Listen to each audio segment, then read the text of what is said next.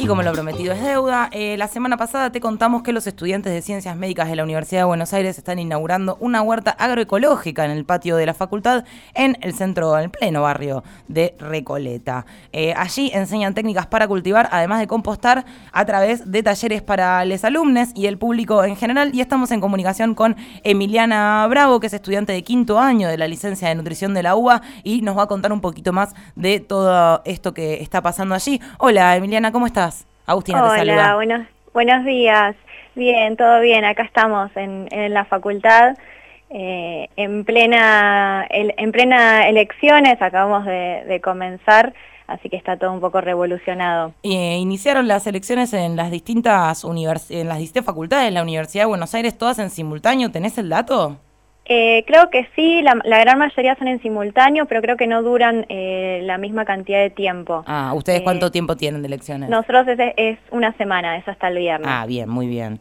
Bueno, ¿y cómo se viene desarrollando la jornada electoral? ¿Pudieron abrir las mesas? Ya pudimos abrir todo, sí, está, por ahora está funcionando todo súper bien, están todas las agrupaciones con sus boletas, así que todo por ahora, todo marcha bien. Bueno, y te queríamos consultar un poco de eh, la idea de la huerta, y ya que estamos en momento de elecciones, saber si esto fue una idea que fue compartida entre distintas agrupaciones, si surge de un, espacio en particular. Sí, la idea de la huerta eh, nace más o menos en el 2016, 2017, eh, desde el Centro de Estudiantes de Nutrición.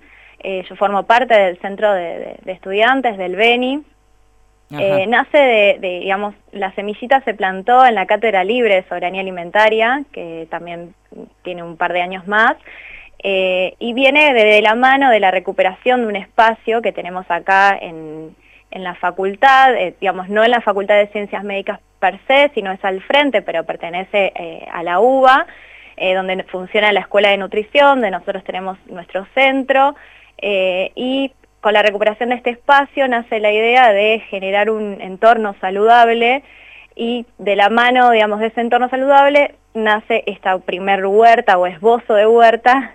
Eh, después pudimos lograr un bar saludable, tenemos el kiosco saludable también. Eh, y lo que nos sucedió fue que después de la pandemia, de mucho tiempo de no estar eh, tan presente físicamente, nos costó muchísimo tener en pie esta huerta que habíamos iniciado eh, en esos años eh, y comenzamos a plantearnos la necesidad de tener más herramientas, más técnicas que nosotros como estudiantes de nutrición no las teníamos. En la carrera no, nos falta información sobre eso, no está en la currícula y ahí es donde surge la, necesidad de articular con otros espacios, con otras organizaciones, eh, articulamos con, con, el colectivo reciclador, con el reciclador urbano, con la Facultad de Agronomía, y tuvimos el apoyo, que eso por ahí fue una de las cosas también más importantes, del Centro de, Estudiantes de Ciencias Médicas, de Nuevo Espacio, para poder tener todo el financiamiento no solo del bar, sino también de un montón de actividades que se desarrollan en la huerta.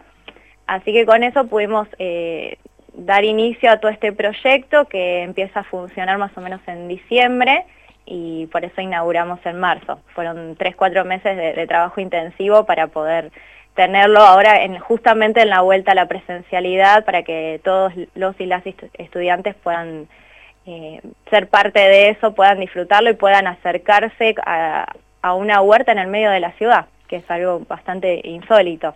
Totalmente, totalmente. Bueno, sí, en el medio de la ciudad de Buenos Aires eh, estaría bueno que existan más espacios de estas características porque también hay un mito, ¿no es cierto?, muy fuerte dando vueltas que alimentarse bien es más caro.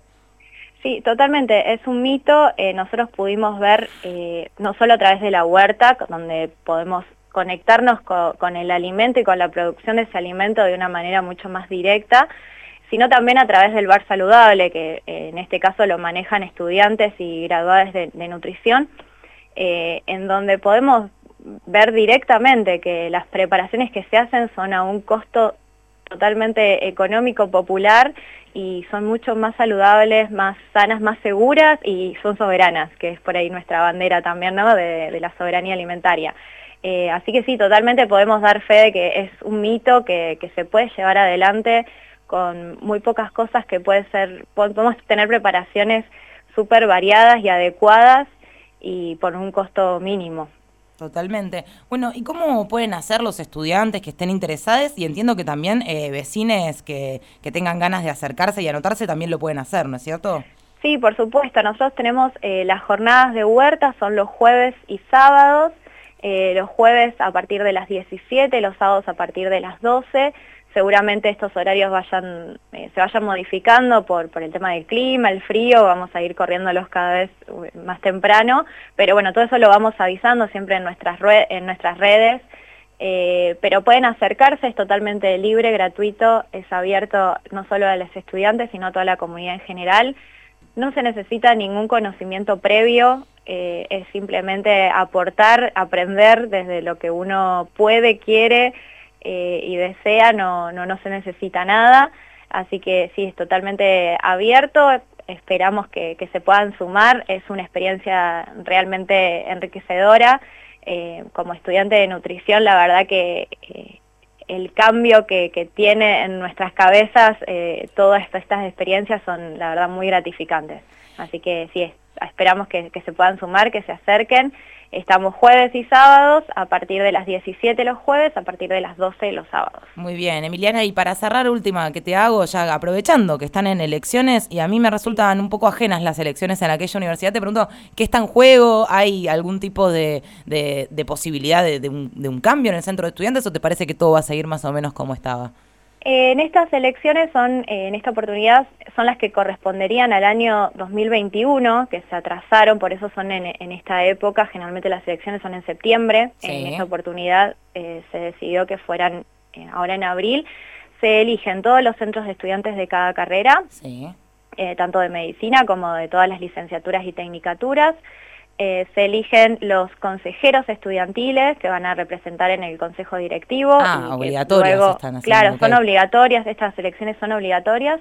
Eh, y bueno, se, eligen todos los, los, delegados también para las diferentes eh, organizaciones y agrupaciones que hay por encima, digamos, en la UBA. Elecciones muy importantes entonces. Son la verdad que muy importantes, por ahora se está llevando todo bastante tranquilo y de manera democrática. Así que hay, nosotros por ejemplo en nutrición somos lista única, eh, pero bueno, tenemos, eh, estuvimos bastante presentes durante mucho tiempo y tenemos una respuesta bastante positiva.